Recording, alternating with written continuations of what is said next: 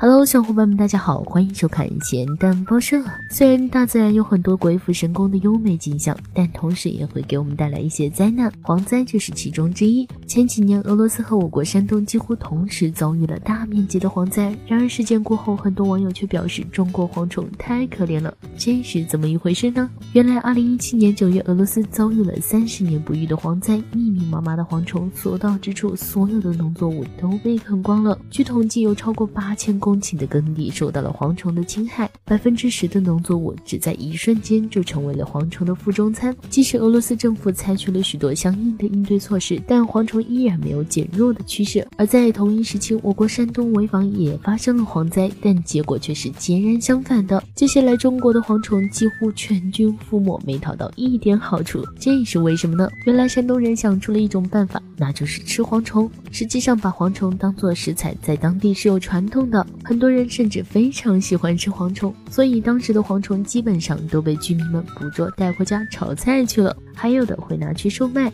其实蝗虫的确也是可以吃的，对人体没有任何害处，反而还可以帮助治疗一些疾病。也因此，不少网友直呼蝗虫以后怕是再也不敢来中国了吧？就连小编都不禁感叹：中国不愧是吃货大国。